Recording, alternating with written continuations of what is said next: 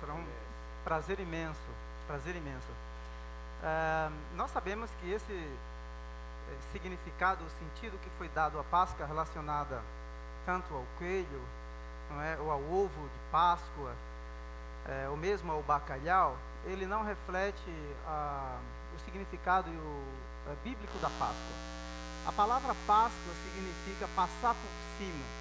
Se você ler Êxodo capítulo 12, depois Êxodo capítulo 13, você vai perceber que um cordeiro ou um cabrito era sacrificado, um pouco daquele sangue, daquele cabrito, daquele cordeiro era passado nos umbrais da porta. Quando o anjo do Senhor é, fosse ou exerceu o juízo sobre é, o povo do Egito, especificamente os primogênitos, onde estivesse a marca daquele sangue, o anjo passava por cima, ou seja, o julgamento ou a morte não entrava naquela casa. Então, este é o significado da palavra Páscoa, ok? Passar por cima.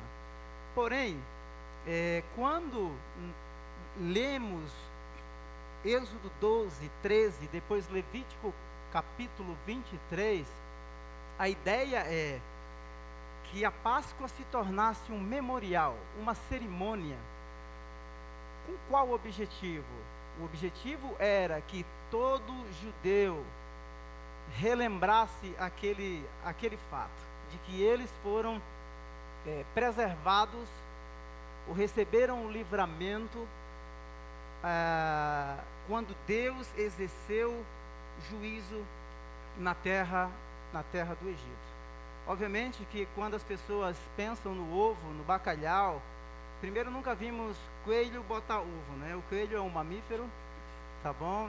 É, tudo bem que o ovo em si, em sua natureza, ele é células ou um germe de onde vai eclodir a vida. Mas isso também não reflete o pensamento bíblico, porque o Criador da vida é o nosso Deus que criou os céus, os céus e a terra. Embora o coelho seja um animal muito produtivo, não é? Mas a verdadeira vida e o sentido da multiplicação como mandamento bíblico, né, a, a, o ser humano e a humanidade quem deu foi, foi o próprio Deus. Então a Páscoa é passar por cima, Deus livrou o povo, mas ela também é um memorial relembrando, trazendo à memória esse ato de livramento que Deus deu ao seu povo enquanto viviam como escravos no Egito. Ou seja, é Deus quem realmente liberta, é Deus quem guarda, é Deus quem preserva, não importa o lugar, o contexto onde você está, ainda que seja debaixo de um poder político opressor, como era o caso do povo de Israel no Egito, mas o verdadeiro livramento quem dá é o nosso Deus. Deixa eu só uh, colocar mais um, um, pontinho. Por favor. Essa, essa, ideia do passar por cima seria cobertura. Né? Uma cobertura, uma proteção, um cuidado. Né? Só para que você não entenda que passar por cima é passar em cima. né? É que o, o, senhor, o senhor passou por sobre, ou seja, ele foi a cobertura, ele foi a proteção, ele foi o guardião do povo né, de Israel naquela situação.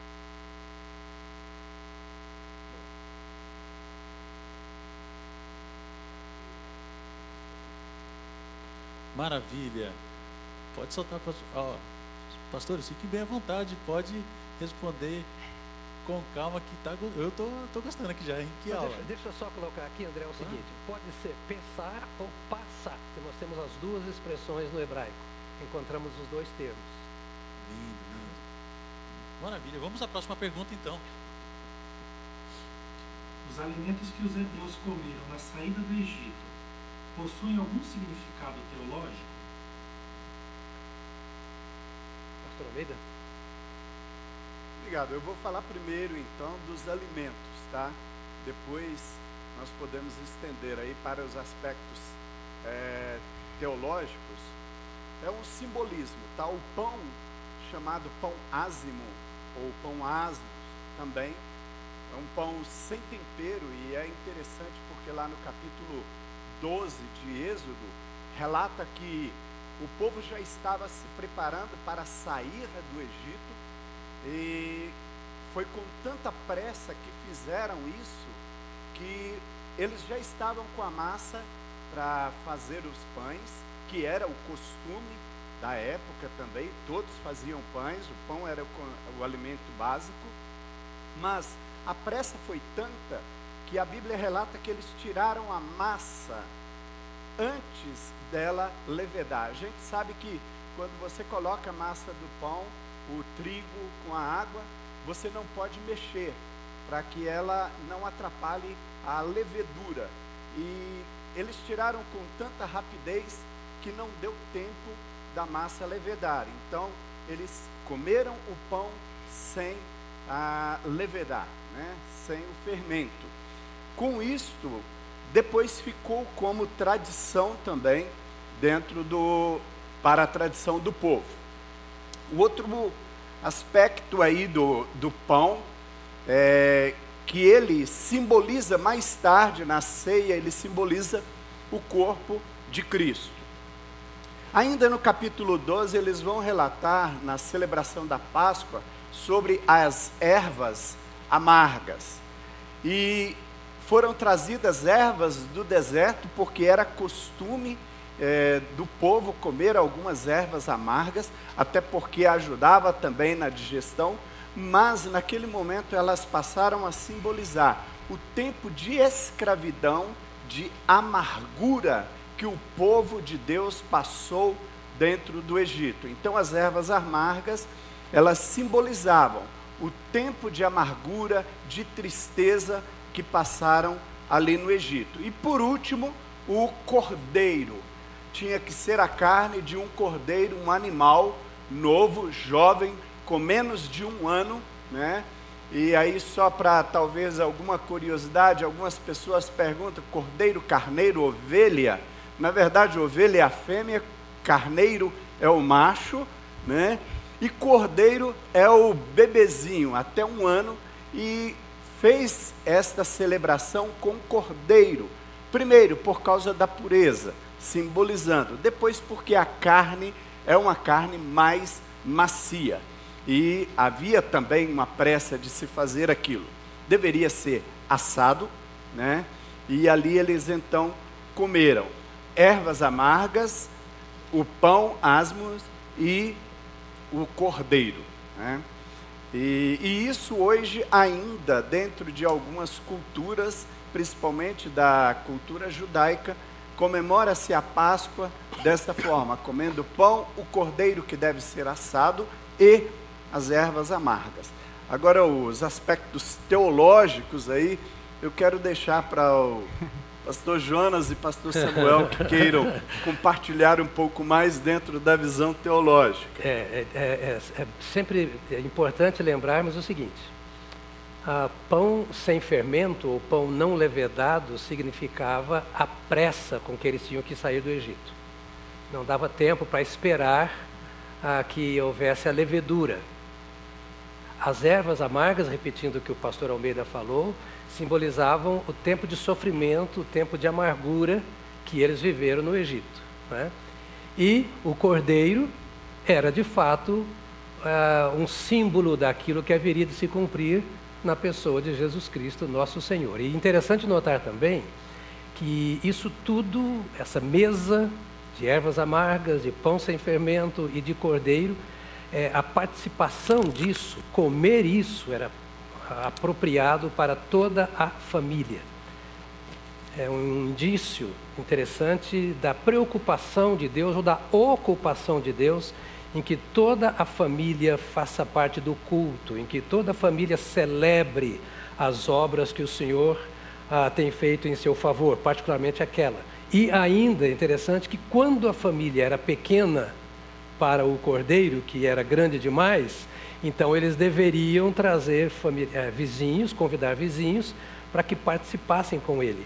Dá uma conotação de comunhão da família na presença de Deus e também de evangelização, ou seja, de convidar outros para que participem é, desta obra de Deus, obra libertadora que hoje nós celebramos aqui a Páscoa tem um aspecto que eu acho lindo em toda essa história, essa narrativa bíblica, ele é teológico, mas eu prefiro é, imaginar, pensar como alguém que foi liberto de um poder opressor, como alguém que reconhece que em determinados aspectos ou momentos de sua vida, de sua história, existia um poder supremo, que era o poder de Faraó, que dentro do contexto teológico, histórico do Egito, o faraó geralmente era a encarnação de uma divindade que governava o povo.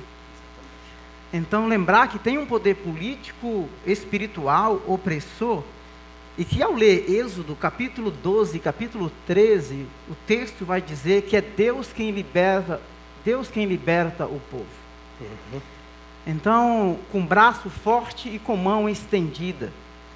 Então, ao participar daquele banquete, como é importante, não é? é? Como é maravilhoso você se remeter à sua história. Que ao mesmo tempo você pensa sobre o sofrimento, ao mesmo tempo que você relembra o poder opressor, você evidencia muito mais que um poder é, de um Senhor soberano, não é, extremamente poderoso entrou na terra do Egito e te resgatou. Então o pão, ao mesmo tempo que ele é o pão sem fermento, e, e não é? Que dá a, a, ideia de, de algo muito puro, que não se infla, hum. não se incha, uhum. não é? Então você trazer à memória esse aspecto da santidade que aí resgatado do Egito, mas ao rememorar, ao relembrar, e aí tem uma pergunta aqui, é onde eu acredito e creio que a Páscoa é tanto um evento de libertação, porque os deuses do Egito foram, do Egito foram totalmente desbancados, mas ao mesmo tempo é, ela realça também o aspecto da consagração, da adoração é, por meio desse memorial. Então, é, como é lindo a gente pensar.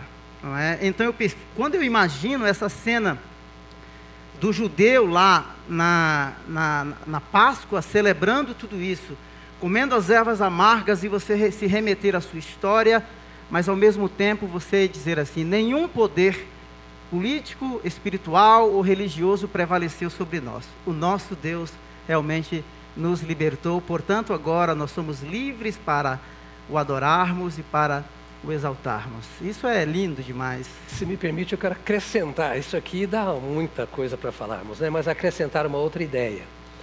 Ah, enquanto a Páscoa ah, mostra o poder de Deus para libertar, uma lição da libertação, como disse o pastor Samuel, é preciso lembrar também que exige obediência. O poder libertador de Deus não opera onde não há obediência. Ele é soberano, mas não é déspota. Então, ele dá as orientações, ele ensina o que tem que ser feito, a palavra dele é viva para aquele que obedece. Aquele que sabe e não faz, continua escravo no Egito. A libertação vem pela obediência às palavras de ordem do Senhor. E hoje é a mesma coisa. Por isso é que é pela palavra de Cristo, o Cordeiro de Deus, que nós vivemos. É, e interessante porque o povo recebeu todas as instruções, né? Deus deu as instruções a Moisés e Moisés então trouxe todas as instruções.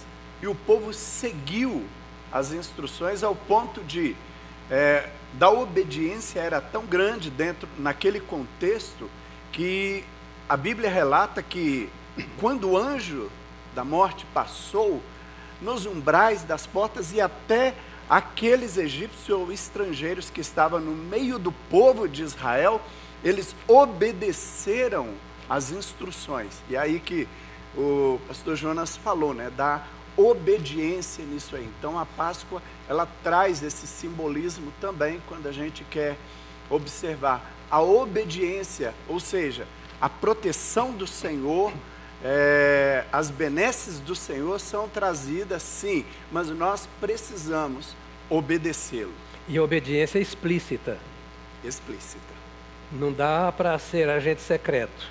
Uhum. Ou seja, quem obedeceu se juntou aos que saíram e corria o mesmo risco. Pronto. Para evitar que hoje tenhamos na igreja aquele que é crente aqui no culto, porque foi liberto pelo poder do Cordeiro, e de repente lá no seu trabalho e na escola ele é um agente secreto. Ah, o povo saiu o povo todo, a perseguição era o povo todo que sofria, as, as vitórias, eram, o povo todo, eram todos juntos. Importante pensarmos isso hoje na ceia, que é a comunhão do corpo, e na celebração da Páscoa, que nós somos um só em Cristo, como um só era o Israel de Deus na libertação. Maravilha. Verdade. Maravilha. Bom. Uma coisa. é, Acho que você não vai conseguir nos interromper, hein? Eu tô, eu tô tomando uma surra aqui, viu, hoje. pode seguir, pode seguir. Uma coisa, um aspecto muito legal é a gente pensar nessa característica desse Deus que liberta, mas que não deixa você largado, solto, mas um Deus que se relaciona. Perfeito. E eu sempre falo, quando gosto, essa, essa é uma das imagens mais fortes quando eh, o judeu, não é, ele celebrava a Páscoa, mas quando Jesus ele, ele parte o pão, não é, ele pega o cálice e ele diz assim, ó, façam quando vocês se reunirem, façam isto em memória de mim. Então eu falo que o nosso Deus é um Deus grude, é um Deus que gosta de gente, é um Deus que gosta de pessoas, é um, um Deus que gosta de se relacionar. Então, trazer isso à memória até que ele venha é maravilhoso. E não somente isso, mas só para encerrar esse momento, quando o judeu terminava de celebrar a Páscoa, a última palavra que ele dizia era: no próximo ano em Jerusalém. Não é? Então, e a gente olha 1 Coríntios capítulo 11, é, a instrução que o Paulo dá por meio do Espírito Santo é: façam, celebrem até que ele venha. Então, no próximo ano, na Jerusalém Celestial. Evenu Shalom Alehem. É. Que isso, que fechamento foi esse? Se você está na sua casa e sua internet travou, não é a internet, é o papo aqui que tá, como diriam os adolescentes, os meninos tão bravos. Os meninos, olha, eu vou te falar. Não se esqueça de você postar sua foto, marcar arroba Batista do Povo e também hashtag IBP40, tá bom? Agora nós temos uma perguntinha bem especial. Manda aí. A minha pergunta é: qual animal representa a paz? Opa, o cordeirinho, né? Aquele animalzinho, né? O, o filhinho do carneiro, da ovelha. Então, um cordeirinho que representa a Páscoa. Não é o coelhinho?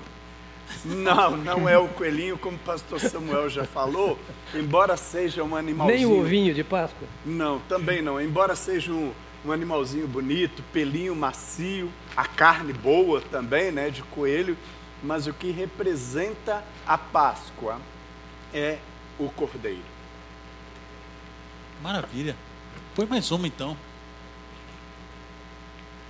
Ô, Calores, é possível dar uma palhinha nessa como um objetivo pedagógico para os pais? Por antes favor. da próxima? Por favor, porque até ontem mesmo perguntaram pra gente assim, e as crianças que acreditam É, nisso? que eu acho assim que, é, é, é, biblicamente, é o cordeiro, que é o símbolo da Páscoa. E a gente sabe que tem toda uma cultura que é quase impossível você se desvencilhar ou você é, privar o seu filho de ter acesso a esta cultura.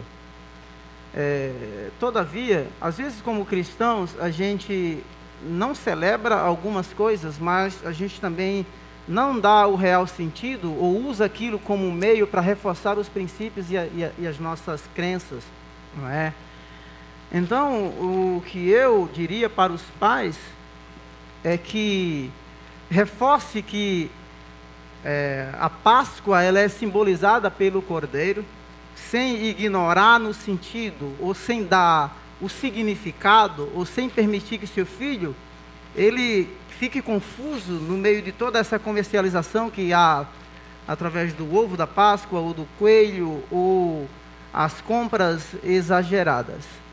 Então, assim, faça o seu jantar, coma lá o seu bacalhau. Se você tem condições de presentear, presenteie, mas evidencie que o verdadeiro significado da Páscoa para o, uh, nós cristãos é a pessoa de Jesus, que é o Cordeiro de Deus que tira o pecado do mundo.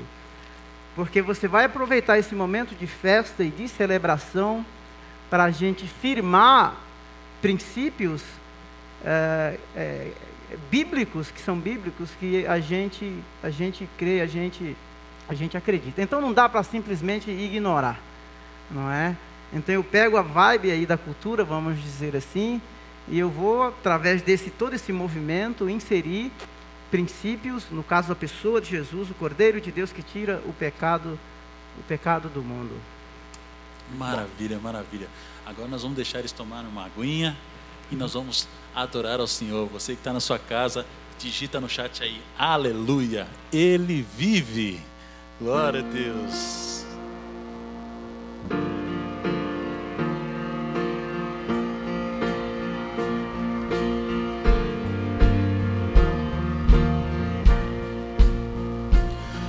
Acredito no Filho, acredito na ressurreição, em Seu nome e a salvação, do poder no Seu sangue. Em meu túmulo estava. Morto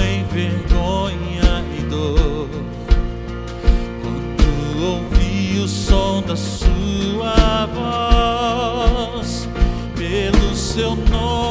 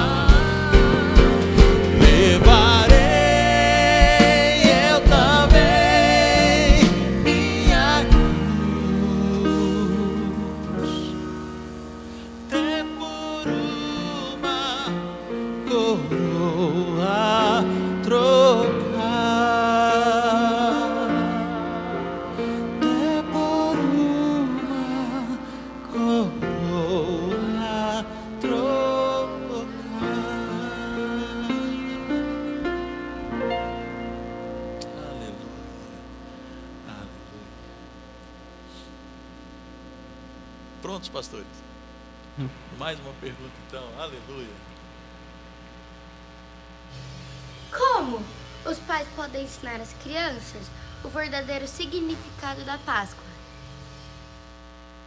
Bem, nós já respondemos aqui a- as perguntas da Zilene Dias Chagas, do Yuri Felipe Nicoletti, ah, do Thomas Vesselli. Agora vamos responder então a pergunta da Beatriz, a Beatriz Souza.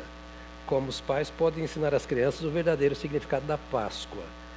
Nosso mestre Samuel quer falar? É, talvez reforçar o que eu já disse na. Porque você tem criança, então É. fácil. Talvez reforçar na, na a, a minha resposta né, anterior, é, mas eu acredito é que realmente juntasse ao redor da mesa, tá? Eu conversei com os meus filhos ontem, com o Samuca e o Joseph, então nós planejamos é, entender um pouco mais sobre a Páscoa hoje à noite. E como essa galera, essa geração é muito conectada, não é, nos vídeos e etc. Eu falei que nós vamos assistir um vídeo sobre a Páscoa e depois nós vamos conversar e vamos celebrar a ceia juntos. É, como disse, não dá para ignorar o aspecto da cultura comercial, mas você também não pode ser engolido por ela e nem ensinar e transmi- transmitir para para os seus filhos aquilo que a Bíblia re- realmente ensina sobre a pessoa de Jesus, o Cordeiro de Deus que tira o pecado do mundo.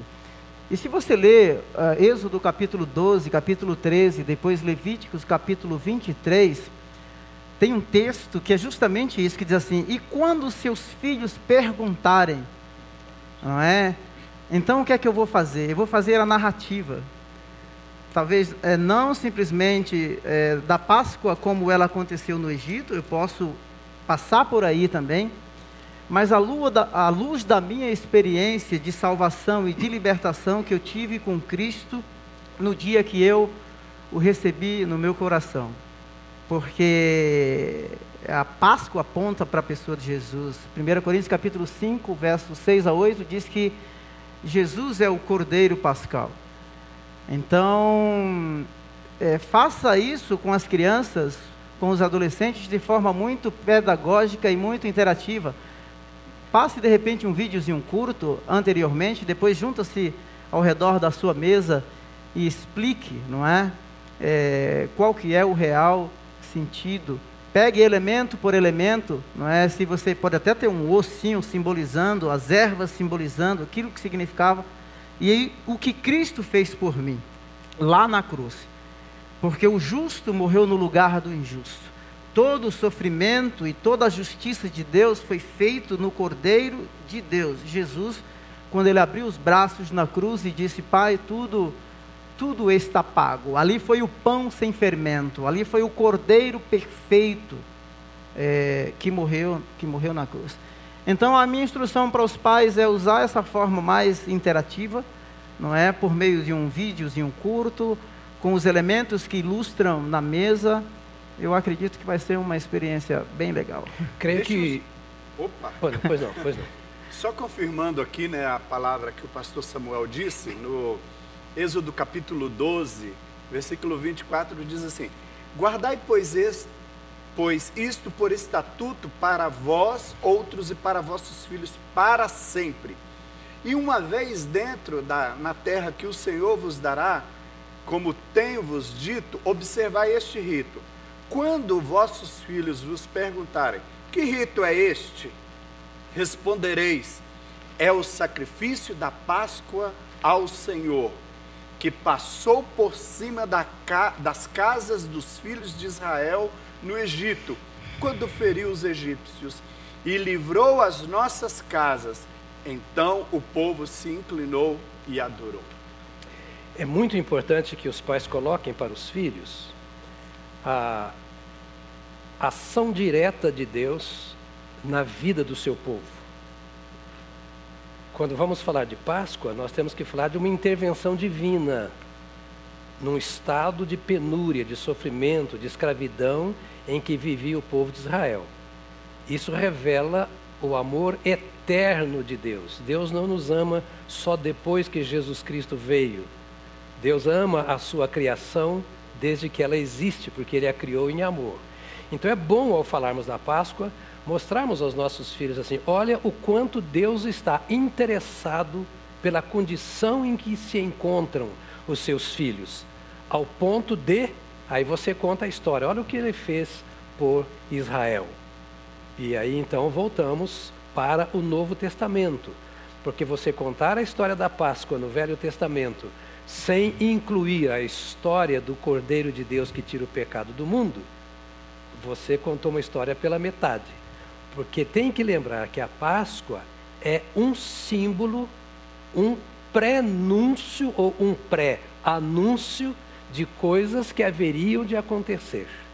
Deus estava falando de uma, por uma, de uma maneira ah, dramatizada para que quando ela viesse a se cumprir o seu povo Israel entendesse. Maravilha. Você que está na sua casa, hum, olha, eu só tenho uma coisa para te dizer. Nós temos muitas perguntas e tem gente inclusive perguntando no chat, eu quero até pedir perdão, não sei se vai dar para responder a todas, mas eu quero te dar uma dica. Nós vamos ter a sequência deste culto hoje às 17 horas com o pastor Roberto, pastor Gatelha e pastor Tiago. E eles vão estar respondendo outras perguntas também relacionadas à Páscoa. Então você não pode perder. Isso faz parte da nossa comemoração, é um ano comemorativo, 40 anos que nossa igreja está viva e eficaz. E prova dessa vivência, prova disso é o amor de Jesus por nós, é por ele que nós acreditamos, é por ele que nós vivemos. Então, mais uma perguntinha aos nossos pastores. A Páscoa é uma festa de celebração ou libertação? Fundamentalmente, a Páscoa é uma festa de libertação. O povo estava escravizado no Egito e o Senhor então fez com que eles fossem arrancados de forma miraculosa a partir da celebração da Páscoa. Então, originalmente, ela é uma festa de libertação. Agora, por quê? Porque não há consagração sem libertação. A palavra consagração significa santificação. Após a libertação do Egito, esse povo fez as mesmas festas, lembrando a libertação e agora renovando a, as lembranças, renovando também os efeitos, os compromissos com Deus, com o Deus que os libertou. Isso se chama santificação ou consagração. Então, a Páscoa começa quando a pessoa é liberta. Por isso, Jesus Cristo é o Cordeiro Pascal. Sem experiência com Cristo, não adianta celebrar Páscoa, porque não houve, ainda está escravo. Quando você vem a Jesus, que é o nosso Cordeiro Pascal, você passa pela libertação pelo Cordeiro, e a partir dessa libertação você consagra a Ele a sua vida, que é uma vida festiva, alegre. É uma vida de amém e aleluia, porque é uma vida de consagração ao Senhor. Só depois da libertação. Páscoa sem libertação em Cristo é apenas mais uma festa da família, mais uma festa do comércio, uma gastança desnecessária. Verdade, pastor Jonas. Eu gosto do que o apóstolo Paulo, quando ele fala em Romanos capítulo 6, capítulo 7 e depois capítulo 8, ele diz que a lei, a circuncisão, os elementos do Antigo Testamento não resolveram as questões da natureza humana. Perfeito. As pessoas se tornaram escravos e Cristo veio e nos libertou. E o apóstolo Paulo vai discutir isso de forma muito profunda. Ele vai dizer assim: uma vez que Cristo te libertou, porque você era escravo, você se torna automaticamente escravo dele. Escravo no sentido da servidão, porque nós estávamos é, presos por todo um sistema, por uma natureza pecaminosa caída, e não podíamos sair de lá por nós mesmos, então ele veio e nos redimiu, nos resgatou lá daquele, da, da escravidão. Agora, veja só, se ele é rei, se ele é senhor, e me libertou, a minha maior expressão de gratidão é dedicação a Ele. Lembra da história do Gadareno, que a família não podia mais prendê-lo, e quando Jesus o liberta, ele diz assim: é, Me deixa ir contigo, porque não tem como dizer que você foi liberto, não é? Sem que haja essa dedicação ou essa consagração aquele que te libertou. Perfeito. Então, há duas facetas na Páscoa: há a faceta da libertação e a faceta da consagração. Perfeito, perfeito. Perfeito.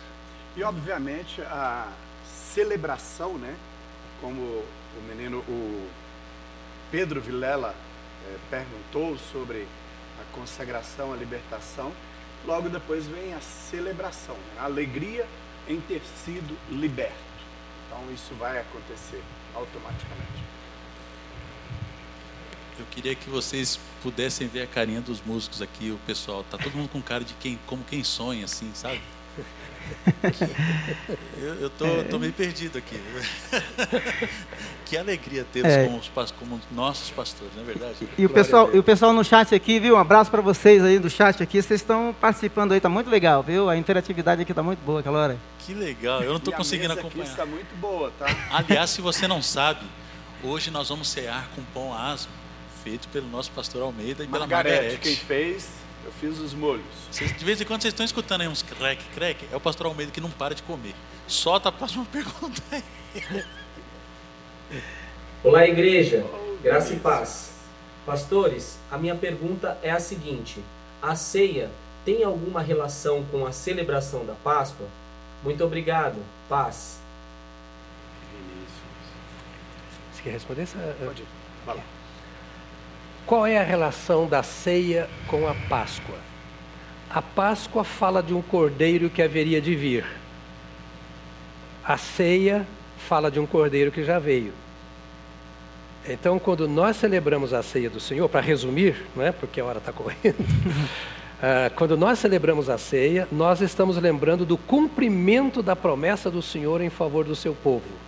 Jesus Cristo, diz Paulo, é o nosso cordeiro pascal. Então, naquela ocasião, a Páscoa era uma celebração de um ato que havia sido realizado por Deus na libertação de uma nação.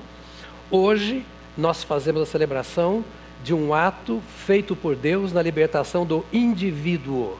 Hoje, Deus trabalha com o indivíduo. Cada um tem o seu dever de vir a Jesus, e a hora que ele vem a Jesus, ele nasce de novo pelo poder do sangue de Jesus Cristo que nos liberta de todo pecado. Mais uma, pastor? Dá? Mais uma. Mais uma perguntinha. Bora. Nós estamos com tempo, tá? Tá tranquilo. Por mim dá, não tem problema. Então vamos embora. Fala pessoal, tudo bem? Então, minha pergunta é: por que que nos evangelhos os judeus, e inclusive Jesus, sempre iam para Jerusalém no período da Páscoa? Manda lá, Samuel. Essa é você, né? Olha só, essa é. Simples. É, de forma muito simples e objetiva, primeiro que tudo, se a Páscoa foi instituída em Êxodo 12, 13, Levíticos 23, é, para que todo judeu ele celebrasse, então obviamente que Jesus, como judeu, ele jamais eh, deixaria de participar da Páscoa, ok? É, tanto que ele pede para que os seus discípulos, eu sei que nós temos aí pelo menos três menções da Páscoa lá no no, no Evangelho de João, principalmente, então essa durabilidade do ministério público de Jesus, é, essas são as três menções de que dura de três anos, três anos e meio, e há discussões teológicas é, sobre isso. Mas Jesus jamais se colocaria em problema como judeu é, que veio para cumprir toda a justiça, não celebrar a Páscoa. E não somente isso, mais uma vez, ele pega toda essa narrativa do Antigo Testamento e ele se apresenta como o cordeiro perfeito que será sacrificado em, em, favor, em favor do mundo, não é? junto com seus discípulos. Eu vou dar uma palhinha depois numa outra que vem aqui, se a gente vai ter outra. Não, não teremos outra? Dá, dá, dá. dá. Mas eu posso, eu posso pegar o gancho no cordeiro? É, quando Jesus, por exemplo, é apresentado diante da multidão, tem Barrabás, um criminoso, e eu acho a narrativa de João, capítulo 18 e 19, especificamente capítulo 18, muito mais enfática, porque ele faz um comparativo entre um ser que é Jesus, perfeito, e um criminoso. E a multidão grita para que o criminoso seja solto. Nós temos que entender uma coisa: a Páscoa, ou o Cordeiro Pascal, de Êxodo 12, teria que ser macho, de um ano, sem defeito. Então a humanidade que está gritando, está gritando para que o cordeiro prefeito que está na frente deles. Então, duas opções, não é? É um fórum ali de pesquisa. Duas opções. Um, que é criminoso. O criminoso jamais poderia morrer no lugar de alguém. Porque o sacrifício, é, o cordeiro teria que ser é, perfeito para redimir o pecado de toda, de toda a humanidade. Agora, olha, imagina isso comigo. Eu queria que você criasse até um, um assim, imaginasse mesmo na sua cabeça. Então está lá Anás e Caifás, pega Jesus, porque é Jesus que tem que ser, os sumos sacerdotes estão lá. Lembra que era o pecador que escolhia, os pecadores, a multidão escolheu, levava para o sumo sacerdote, era o sumo sacerdote quem sacrificava o animal. Isso é espetacular, gente. Agora, é, Jerusalém ou Israel está debaixo do domínio de Roma. O que é que eles fazem? Eles levam Jesus como cordeiro perfeito para Pôncio Pilatos. Pôncio Pilatos tem um, um bate-papo com Jesus e chega para as autoridades judaicas assim: Olha, não tem nenhum crime aqui que eu possa condenar Jesus. Desculpa, só para deixar claro que Pôncio Pilatos tinha o poder para julgar. Absolutamente. Pôncio, na verdade, é o seguinte: ele foi lá justamente para isso para pegar o aval de Pôncio Pilatos, não é, como representante do Império Romano, para liberar ou realmente julgar. Mas olha o que é que Pôncio Pilatos faz. O gesto é muito forte. A multidão escolheu, apresentou o sumo sacerdote, o sumo sacerdote leva agora até Pôncio Pilatos. Pôncio Pilatos diz assim: é o seguinte, não tem nenhum pecado, esse homem jamais pode ser julgado, eu lavo as minhas mãos. Sabe o que, é que ele está dizendo? Pode sacrificar. O cordeiro é perfeito. Não há nenhuma condenação. Gente, isso aqui, os crentes vão até dar um glória aí no chat agora. Quem é crente vai dar glória. Amém. Amém. Maravilha, o lindo. pecador, o juiz né? Reconhecendo. reconhecendo um não convertido, reconhecendo que ele não tinha falta Sim. alguma. E de forma muito mais profunda, pastor Jonas e vocês que estão nos ouvindo, nós temos aqui os dois mundos representados.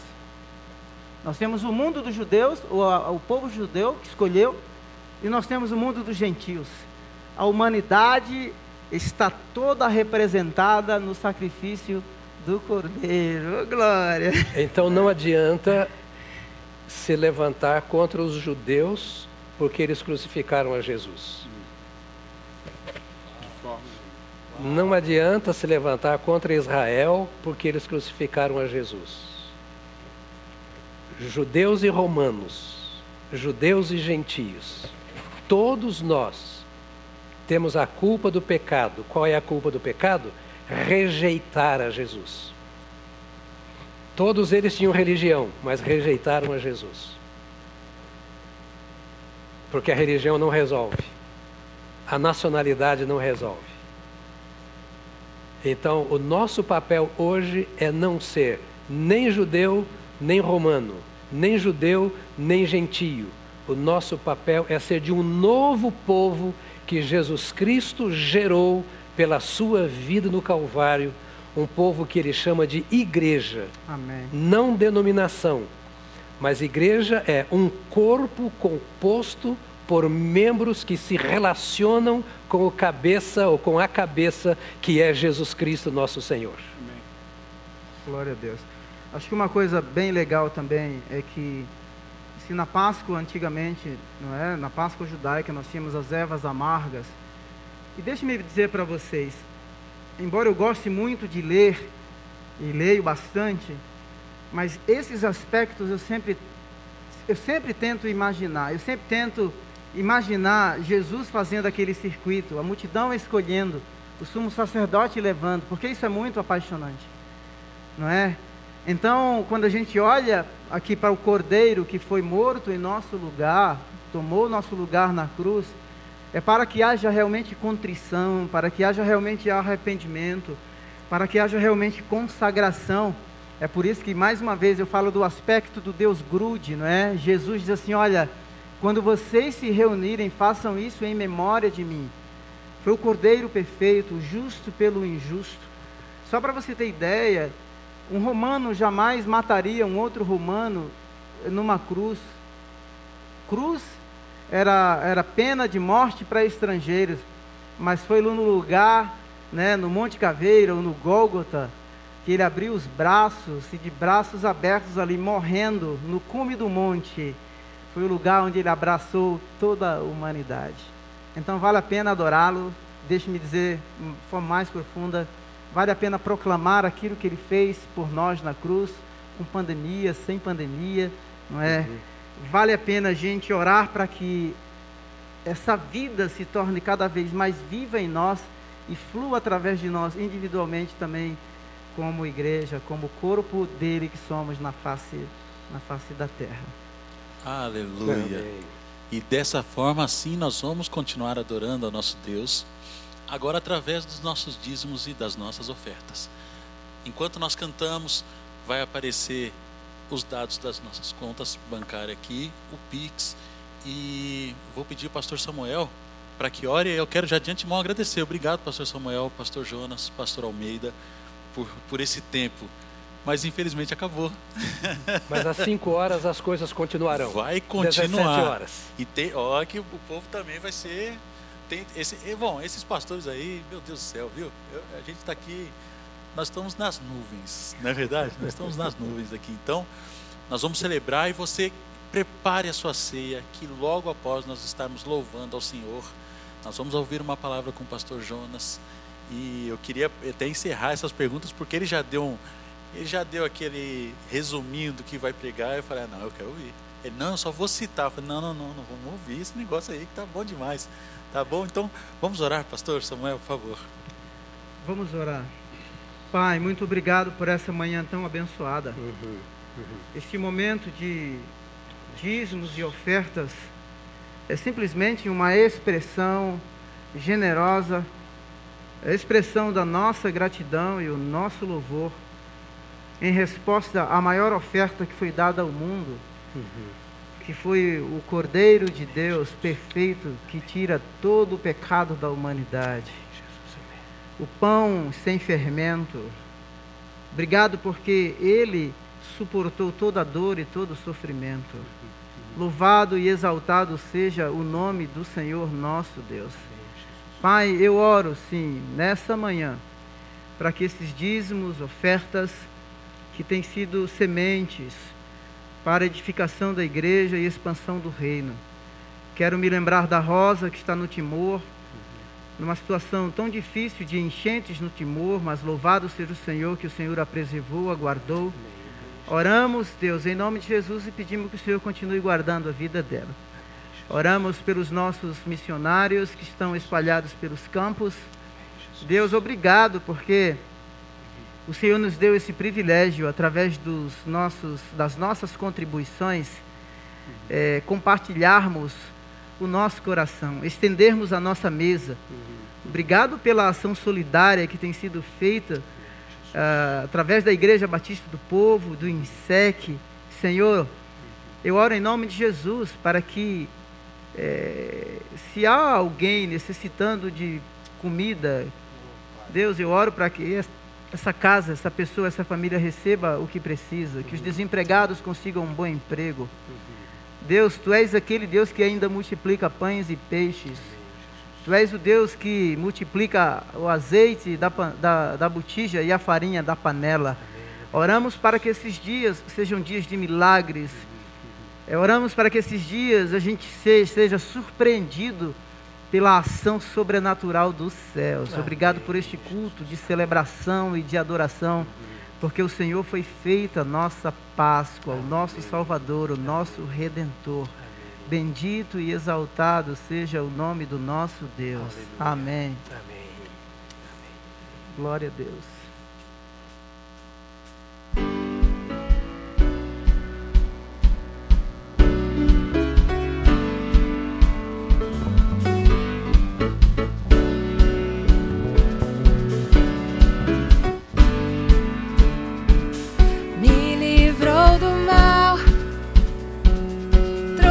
paz para mim. Cristo escreveu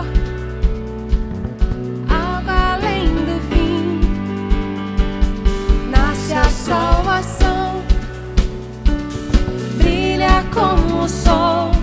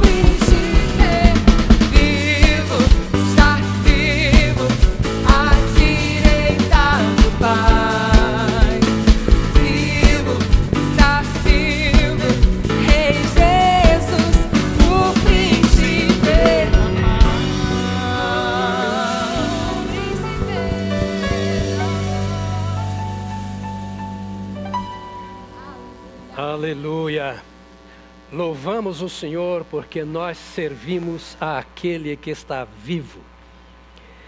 Eu hoje eu quero apenas fazer uma leitura, porque não vai dar tempo para pregar. Aliás, nós estamos pregando desde a hora que começamos aqui, quer seja pelos cânticos, pelas orações, eh, pelas palavras que demos.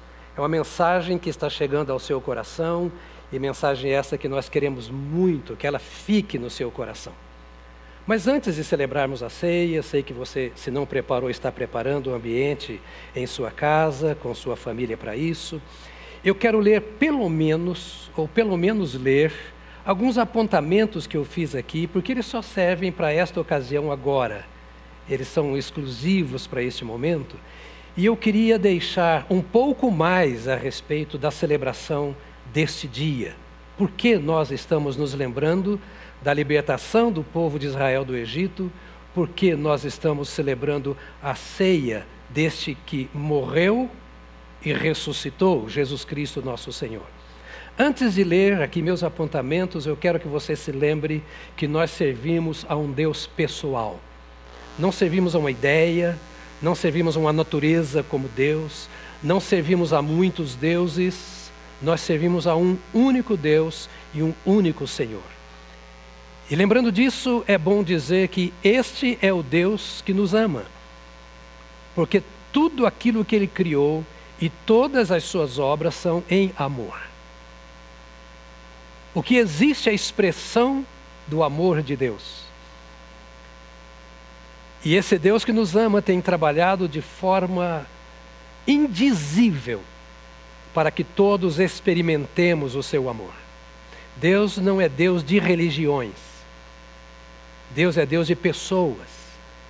As religiões são instituições, entre aspas, associações criadas por nós humanos para que possamos ajuntar os semelhantes, os mais iguais ou mais próximo do igual.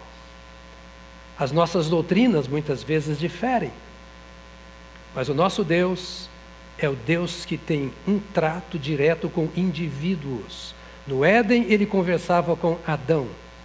Mais tarde, ele conversa com Abraão, ele conversa com Noé, ele conversa com Isaac, com Jacó.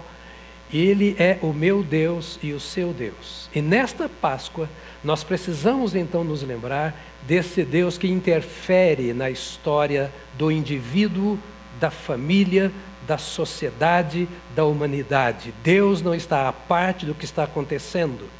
E tudo aquilo que acontecia à vida do povo de Israel, de ruim, é porque eles haviam se afastado do Senhor, e não o Senhor se afastado dele. É como nossos filhos. Eu tenho cinco filhos, todos casados e todos são pais. Eles, meus filhos foram criados dentro da minha casa. Um deles está aqui, que é o mais novo, né, o Alisson. Todos eles criados dentro da minha casa, à luz da palavra de Deus, e aprendendo a ter comunhão com Deus, a ter experiência com Deus e a servir a Deus. Mas depois todos eles se casaram e constituíram a sua família. Eles saíram da minha casa, mas não saíram da nossa cultura de relacionamento com Deus. Se eles saíssem da cultura de relacionamento com Deus, haveria um rompimento da fé. Ou seja, creriam em coisas diferentes daquilo que nós cremos, serviriam àquilo que nós não servimos. É assim também quanto à humanidade. Todos nós fomos criados por Deus para servi-lo, para viver para Ele, para experimentá-lo, para sermos transformados e santificados nele e por Ele a cada dia, mas a escolha é do indivíduo. Os textos que eu tenho aqui estão falando sobre a Páscoa, e eu gostaria de lembrar assim, então, rapidamente. Primeiro, a Páscoa era uma das três festas mais importantes de Israel. E a primeira das mais importantes. Segundo, todos os homens foram convocados para que estivessem nessa festa da Páscoa. Inicialmente, essa festa era uma lembrança, por isso que eu disse toda a família deveria se reunir junto ao cordeiro, que simbolizava a vinda de Jesus. Então, esse Deus que é um Deus do indivíduo é também o Deus da família. Servir a Deus e ser alimentado por Ele, o comer a carne do cordeiro no Êxodo, significava também ser suprido pelo cordeiro, ser fortalecido pelo cordeiro, ser alimentado pelo cordeiro e ser liberto pelo cordeiro. Era um símbolo daquilo que viria mais tarde por meio de Jesus Cristo. Então a família toda deveria participar dessa reunião. A Páscoa foi comemorada até o Sinai. Quando eles saíram do Sinai, não mais durante toda a caminhada no deserto, e preste atenção nisso, durante toda a caminhada no deserto, eles não celebraram a Páscoa. Tiveram muitas experiências com Deus, milagres e mais milagres. Libertação, salvamentos, ouviram a voz do Senhor durante todo o período da caminhada no deserto. Mas em nenhum momento eles celebraram até entrar na terra de Canaã. É um símbolo. A Páscoa era para aqueles que haviam sido libertos pelo Senhor, entraram na jornada estabelecida pelo Senhor, e agora, quando a promessa do Senhor se cumpre é, totalmente na vida deles, então Josué, tendo entrado com o povo em Canaã, celebra com esse povo a Páscoa ao Senhor, com gratidão a Deus por aquilo que haviam conquistado do Senhor. Por um bom tempo, essa Páscoa foi negligenciada por Israel. Até que Ezequiel, depois Josias, em tempos de reavivamento de Israel, restabeleceram a Páscoa. Eu quero que você faça uma ligação disso com a comunhão, não com as bênçãos de Deus sobre a sua vida, mas com a entrega da sua vida ao Senhor. Deus nunca deixou de abençoar Israel. Nem mesmo durante a caminhada no deserto, como eu disse, e tampouco durante aqueles tempos já na nação, mas que eles na terra, mas que a nação havia virado as costas para o Senhor. O Senhor estava com eles. Mas não significava que eles estavam com o Senhor. Deus os estava guardando, protegendo, dando o fruto da terra, a água para beber, o animal do campo, a família. Eles estavam prosperando, mas eles não estavam tendo comunhão com Deus. Josias e Ezequiel, cada um no seu tempo, é, eles, eles é, é, Ezequias melhor, eles se levantam e trazem um reavivamento ao povo, ou seja, traz o povo à comunhão com Deus. Como essa Páscoa era um símbolo, eu gostaria de lembrar com você por poucos minutos dessa Páscoa no Novo Testamento. João Batista vem anunciando Jesus dizendo que depois dele, depois de João Batista, João dizia: Depois de mim virá um, do qual eu não sou digno de desatar as correias das alpacas, de desfazer o laço do sapato dele. Porque perguntaram ao João Batista: Tu és aquele que haveria de vir? Tu és o Messias? Tu és o Cristo? Ele disse: Eu não. Eu sou apenas a voz do que clama no deserto. Mas depois de mim virá o Messias.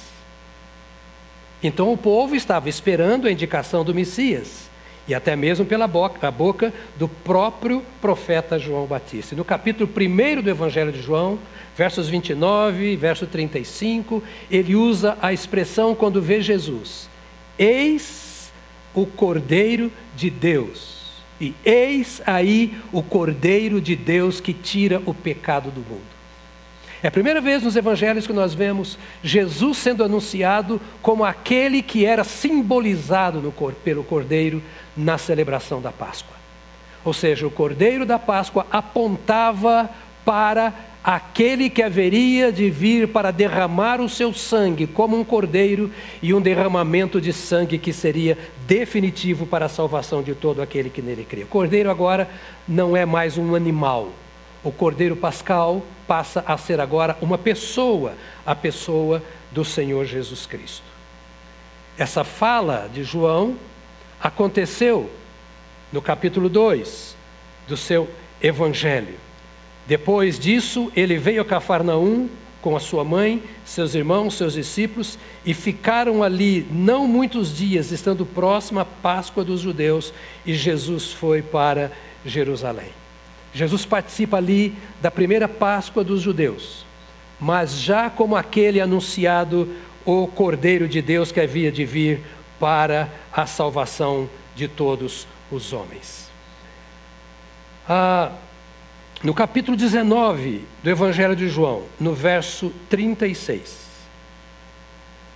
quando Jesus é crucificado, João usa uma expressão impressionante. João 19, 36, ele diz: E isso aconteceu para que se cumprisse a Escritura. Para que se cumprisse a Escritura, nenhum dos seus ossos será quebrado. Na Páscoa, o cordeiro era morto, mas os seus ossos não podiam ser quebrados, nenhum osso. E João agora vê que quando crucificaram a Jesus, nem um osso de Jesus foi quebrado.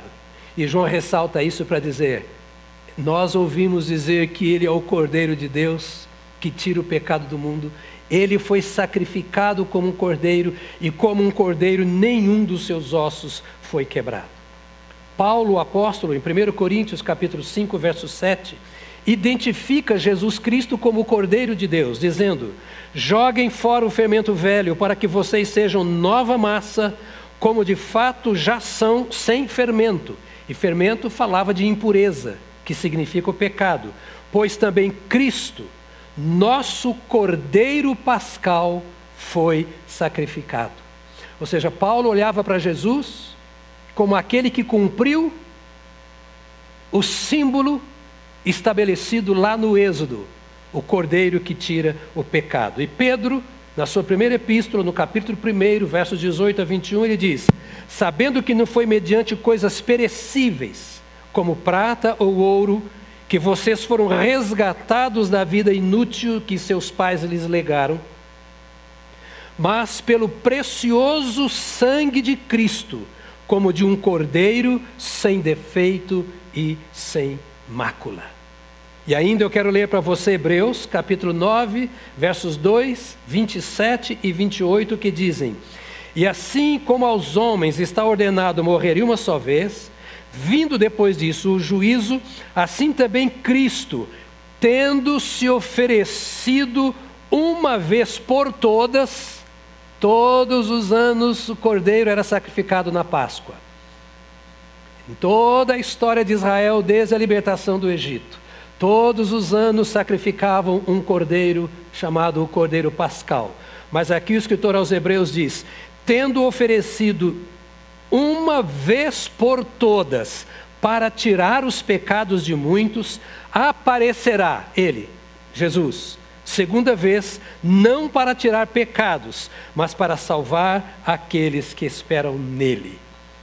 O escritor aos Hebreus está fazendo coro com os apóstolos e está dizendo assim: esse que tira os pecados do mundo, esse que pelo seu sangue purifica o pecador, ele ofereceu de uma vez por todas a sua vida, não fará isso mais, porque não será necessário, porque a sua obra foi completa, e ele fez isto por muitos, e ele aparecerá uma segunda vez, agora não para tirar pecados. Ou seja, na sua segunda vinda, ele não vem para salvar, mas ele vem, a sua salvação é para levar aqueles que nele esperam. Jesus é apresentado também na Bíblia como o Cordeiro Redentor. No capítulo 5, ah, João diz, versos 6 a 12, eu não vou ler todo o verso. Ou melhor, no capítulo 5 de Apocalipse, versos 6 a 12. Ele diz que ele viu no meio do trono dos quatro seres viventes, e entre eles um ancião de pé, um cordeiro que parecia que tinha sido morto.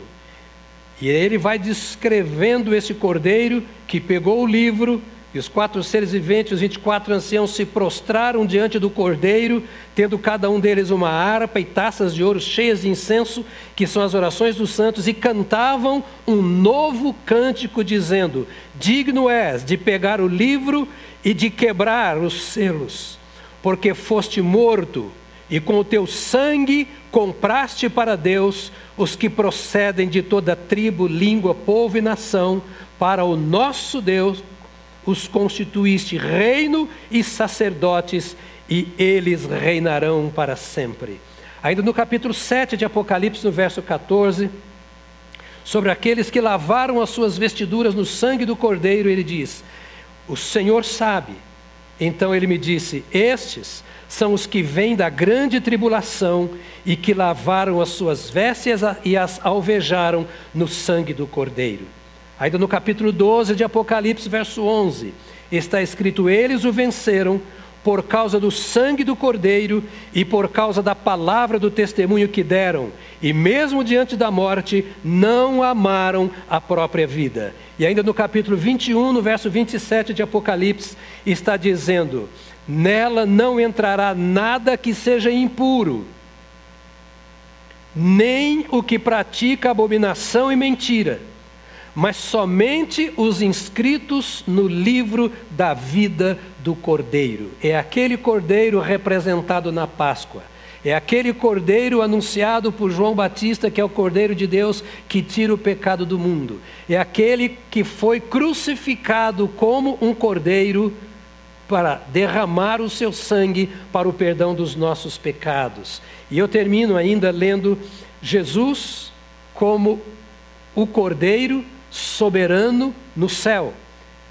Está no capítulo 5, versos 6 e 7, o cordeiro que foi morto e tem o poder de abrir o livro, como nós lemos agora. O cordeiro foi o cordeiro foi e pegou o livro da mão direita daquele que estava sentado no trono. Verso 6, verso, capítulo 6, verso 16, fala sobre a ira do cordeiro, ou seja, o poder de Jesus, o Cordeiro de Deus, para julgar. Diz: E disseram aos montes e aos rochedos: Caiam sobre nós e nos escondam da face daquele que está sentado no trono e da ira do Cordeiro. Ou seja, chegará o momento em que este que é o Cordeiro que tira o pecado do mundo, que este que é o Cordeiro que derramou seu sangue para a salvação do pecador, chegará o momento que este cordeiro será o julgador. E no capítulo 7, verso 17, nós encontramos então o cordeiro sentado no trono, como já lemos. Está no meio do trono, ele os apacentará e os guiará para as fontes da água da vida, e Deus lhes enxugará dos olhos toda lágrima é a relação do cordeiro com as suas ovelhas já redimidas no céu. No capítulo 17, verso 14 e 16, olhei, eis uma nuvem branca, e sentado sobre a nuvem um semelhante ao filho do homem, tendo na cabeça uma coroa de ouro e na mão uma foice afiada. Aquele que estava sentado sobre a nuvem passou a sua foice sobre a terra e fez a colheita. E você vai continuar lendo o texto e vai ver que esse era o cordeiro tendo a vitória sobre os ímpios. E o último texto que eu quero ler para celebrarmos a ceia, capítulo 2, versos 1 a 5, é o cordeiro reinando.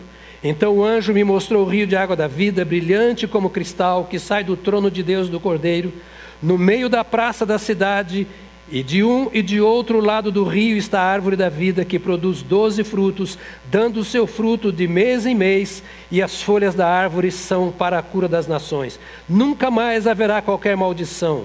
Nela estará o trono de Deus e do Cordeiro, e os seus servos o adorarão, contemplarão a sua face, e na sua testa terão gravado o nome dele.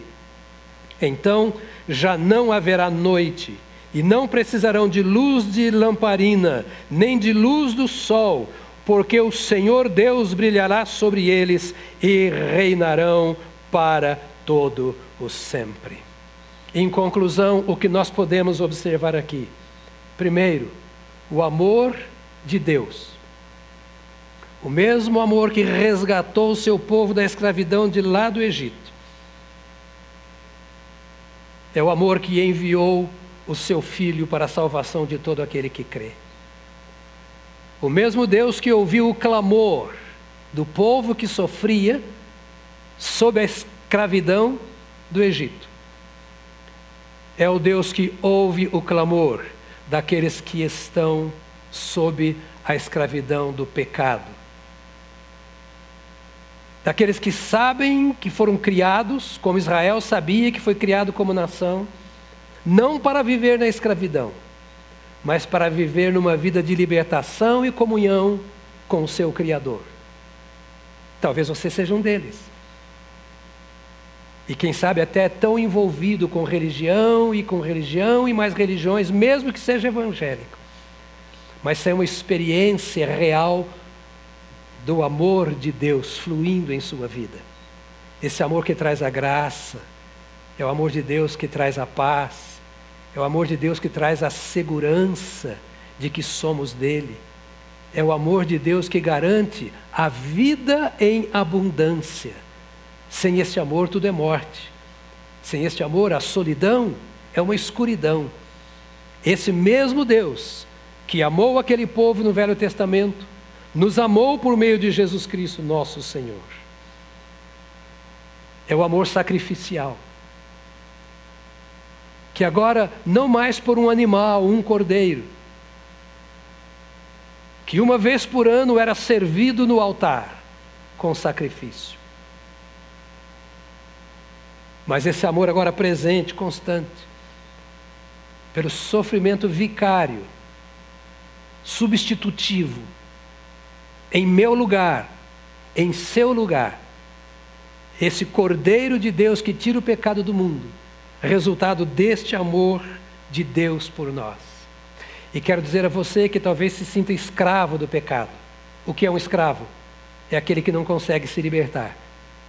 Está algemado, é obrigado a fazer o que não gostaria de fazer. Obrigado a fazer aquilo que te faz mal, que te deixa vazio. Que te traz um arrependimento sem transformação, te faz chorar. Um tipo de vida angustiante, você não se sente pleno, completo, não tem alegria, não tem paz, tem prazer no que está fazendo na hora que faz, mas entra num vazio tremendo, numa depressão e etc. depois. Este amor de Deus por meio de Jesus Cristo foi revelado no Calvário, para que você não seja escravo deste pecado. E por fim, ainda em conclusão, tudo que nós lemos aqui mostra esse cordeiro vitorioso, assentado no trono. Ele é vitorioso no trono da minha vida quando eu recebo. Ele assenta vitorioso, e assentar significa posição de governo.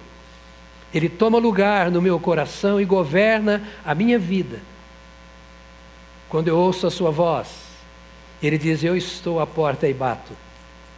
Se alguém ouvir a minha voz e abrir a porta, eu entrarei cearei com ele, vou cear com ele e ele comigo. Essa história que começa lá no livro do Êxodo, termina aqui no Apocalipse. De um Deus que libertou o seu povo e caminhou com ele por todo o tempo do deserto. E que no ponto mais alto do seu relacionamento com o seu povo, ele enviou o seu próprio filho, o Verbo se fez carne, para a salvação de todos os homens. É a última revelação de Deus para a nossa comunhão com Ele. O caminho é o anunciado no Evangelho. Ele tira o pecado do mundo. E ele começa tirando o pecado do mundo, tirando o pecado do meu coração e do seu coração. Diz a Bíblia que ele é o mesmo ontem, hoje e eternamente. Este é o Jesus que você recebeu, meu irmão, minha irmã. Esse é o Jesus que nós vamos celebrar agora aqui, na ceia do Senhor. Este é o Cordeiro que veio para nos lavar e nos manter limpos, que nos salvou e nos santifica. Esse é o Jesus ao qual nós pertencemos, a quem nós servimos. E o nosso destino é a nossa identificação com Ele cada vez mais, com o caráter de Jesus, com a natureza de Jesus, até chegarmos a nos identificar com Ele plenamente na eternidade do Senhor Jesus nos céus. Não vale a pena trocar este cordeiro por ninguém mais. Não vale a pena, e é a perdição servir a um outro que não seja o Cordeiro de Deus que tira o pecado do mundo. Por isso eu te convido nesta hora, aí onde você está, se possível, feche os seus olhos e agradeça a Deus agora, porque Ele amou o mundo de tal maneira, isso inclui a mim e a você, que deu o seu Filho unigênito para o mundo todo, para você e para mim, para que todo aquele que nele crê não pereça, mas tenha vida eterna. Que dia maravilhoso, aquele em que Jesus entrou em nossa vida. Não pelos nossos merecimentos, não por sermos inteligentes e termos entendido a mensagem, mas porque o Espírito Santo do Senhor tocou em nosso coração e gerou em nosso coração a fé que fez com que nós nos curvássemos diante do Cordeiro de Deus, reconhecêssemos o nosso pecado, nosso distanciamento e separação dele, e nos entregássemos a Ele como Salvador e como dono da nossa vida. Ele reina não somente nos céus, mas na vida daqueles que o servem. Nós te louvamos, ó Senhor, nesse tempo tão precioso que temos passado na tua presença. Jesus, tu és o nosso Deus, a expressão viva do nosso Pai Celestial, o Verbo que se fez carne. Nós te louvamos, ó Cristo ressurreto, porque nem a cruz nem a sepultura puderam te deter, mas tu ressuscitaste, estás assentado à direita do Pai e pelos pecadores intercedes. Nós nos curvamos diante de Ti neste momento. E mais uma vez, lembrando-nos do Teu sacrifício por nós, nós te pedimos que Tu perdoes os nossos pecados, que Tu laves no poder do Teu sangue as no a nossa vida, porque Tua palavra diz que o sangue de Jesus Cristo, o Filho, nos purifica de todo pecado. Então, Senhor, agora antes de comermos do pão e bebermos do cálice, nós te pedimos que tu mostres a nossa realidade diante de ti agora e que teu Espírito Santo nos conduza a arrependimento, à confissão de pecado e que tu perdoes o pecado confessado. Aquele que ainda não te experimentou e agora ouve a tua palavra e em seu coração cresce a fome a sede, o desejo de te experimentar. Eu peço ao Deus bendito em nome de Jesus, que agora o Espírito Santo opere, quebrantando o coração, transformando a vida pela lavagem do sangue regenerador do Calvário, gerando uma vida nova em Cristo Jesus, para o louvor e para a glória do teu nome. Comeremos o pão nesta manhã, nos lembrando que tu és o nosso alimento que tu és o pão da vida, que tu és de fato o pão sem fermento, perfeito, imaculado e que habita em nosso coração. Beberemos o cálice nesta manhã, ó querido Deus. Beberemos o cálice em homenagem, em celebração ao teu grande amor por nós, à lembrança do Cordeiro de Deus que derramou o seu sangue em nosso lugar para o perdão dos nossos pecados, regeneração da nossa vida. E nós te pedimos que sejamos assim sempre cobertos por essa mesma graça, por este mesmo amor, por este mesmo poder, para a glória do teu precioso nome, em nome do Senhor Jesus Cristo. Amém, amém, amém. Bendito seja o nome do Senhor. Paulo escreve aos Coríntios, no capítulo 11, à luz de todos os textos colocados pelos apóstolos nos evangelhos. Que ele também, como os demais apóstolos, havia recebido uma revelação do Senhor Jesus. E nessa revelação do Senhor Jesus, estava claro que na noite em que ele foi traído, ele tomou o pão e o partiu. Tendo orado, e deu o pão aos seus discípulos. E eu creio que você tem o pão na sua mão nesta hora. E disse aos seus discípulos: Este pão simboliza o meu corpo que é dado por vós. Naquele instante, o Senhor Jesus estava dizendo: Páscoa era profética. Agora, não mais o corpo de um cordeiro, de um animal, mas o corpo do Verbo que se fez carne. Este pão é o meu corpo.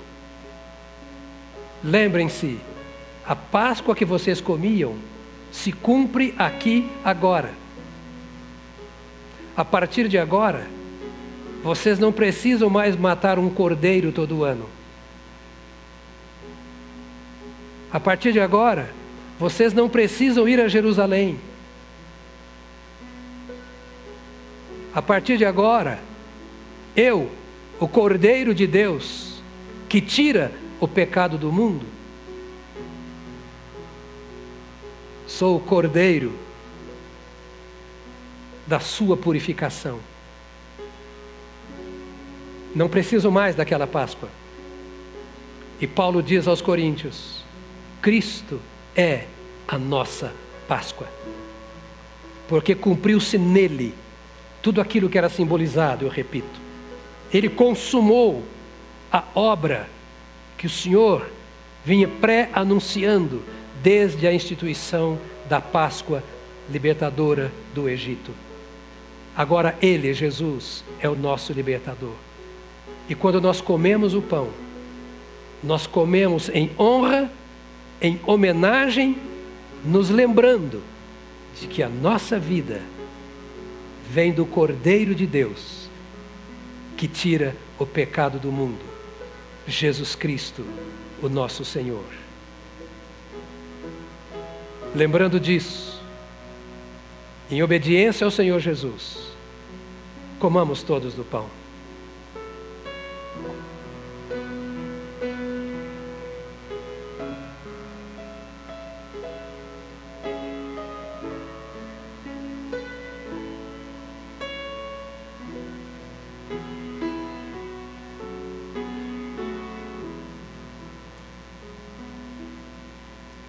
Um tempinho para você agradecer ao Senhor.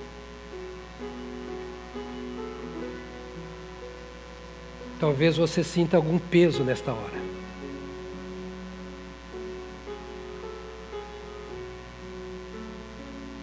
Talvez você se sinta à sombra de algum pecado que te domina. O sangue de Jesus Cristo nos purifica de todo o pecado. Não tem outro jeito. Ele sabia que o pecado nos escravizaria, nos faria mal, adoeceria o nosso corpo, a nossa alma, que o pecado nos separaria dele e que não tinha solução.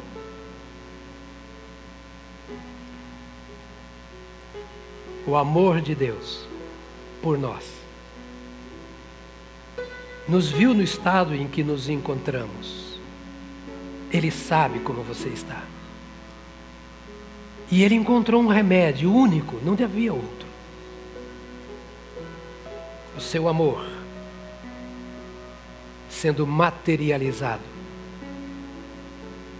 O seu amor sendo transformado em gente, em homem. Jesus, Cristo, o Deus homem.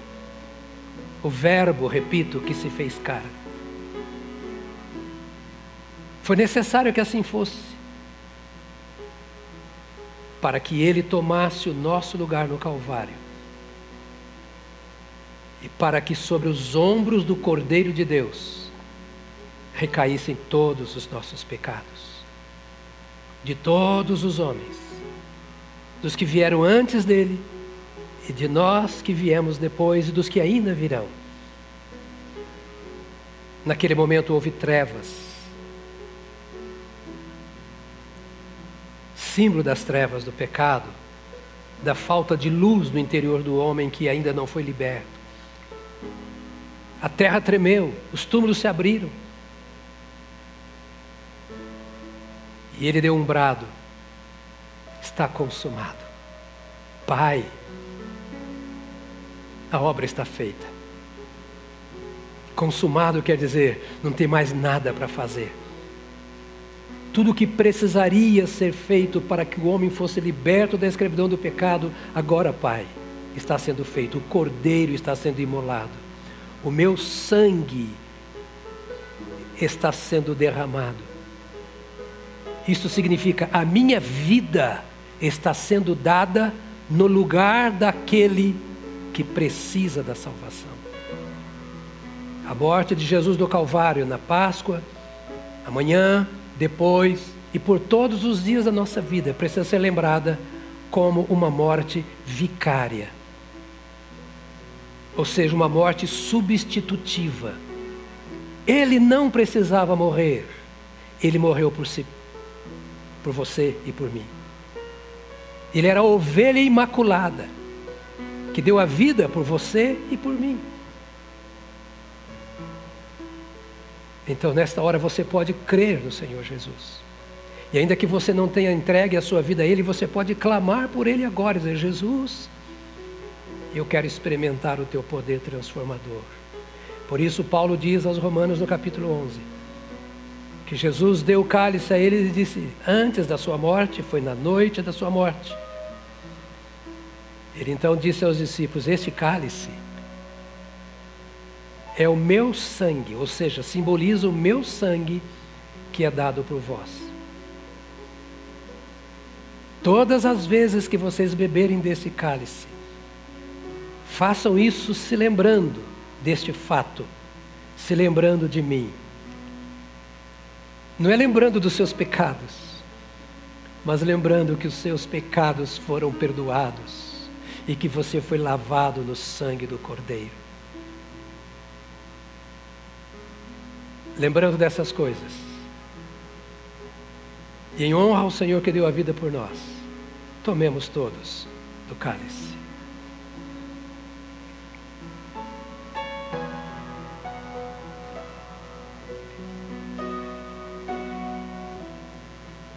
Nós te louvamos, precioso Cordeiro de Deus, que tira o pecado do mundo. Nos levantamos onde estamos agora e levantamos as nossas mãos ao Senhor. Obrigado. Neste domingo em que a Páscoa é lembrada, nós nos lembramos do teu momento de dor, de vergonha, de humilhação, que como um animal foste amarrado, como um pecador, foste crucificado em nosso lugar porque a cruz é o que nós merecíamos por causa dos nossos pecados. Levantamos as nossas mãos agora, primeiramente em rendição ao Senhor, dizendo que Tu és o nosso Deus, o nosso Salvador, o nosso libertador, o nosso Senhor. Te louvamos por teres carregado sobre os teus ombros os nossos pecados. Como ovelha muda, sem acusar-nos, porque éramos nós que estávamos te conduzindo à cruz. Sem nos acusarmos dos nossos pecados, das rejeições, das vezes que viramos as costas para o Senhor, como ovelha muda, tu subiste à cruz e entregaste ao Pai o teu Espírito,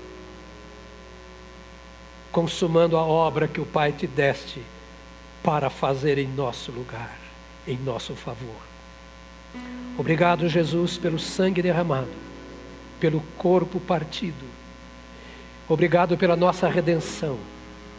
E obrigado pelo teu sangue, o valor do teu sacrifício, o poder do teu sacrifício por nós que continua nos santificando, nos lavando, nos limpando, nos tornando cada vez mais semelhantes a Ti. Te damos graças. Isso só é possível por causa do Teu amor e da Tua entrega sacrificial.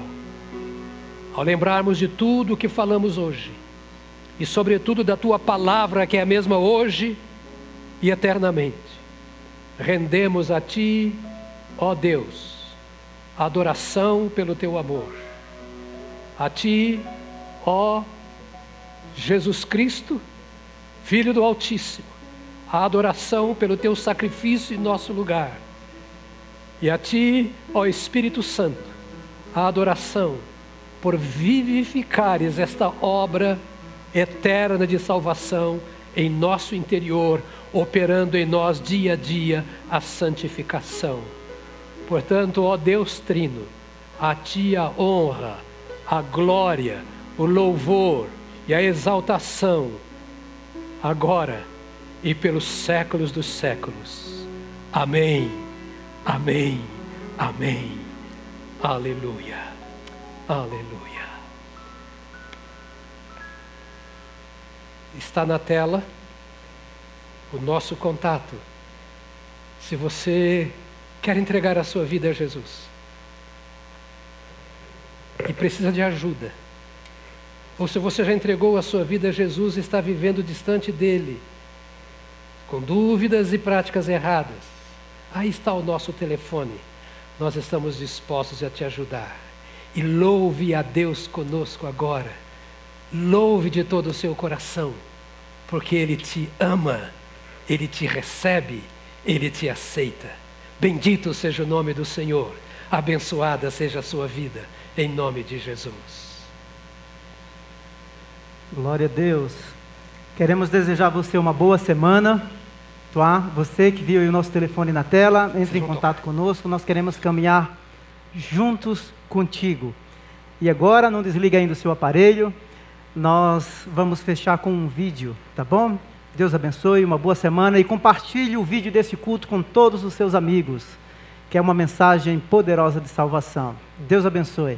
Boa semana.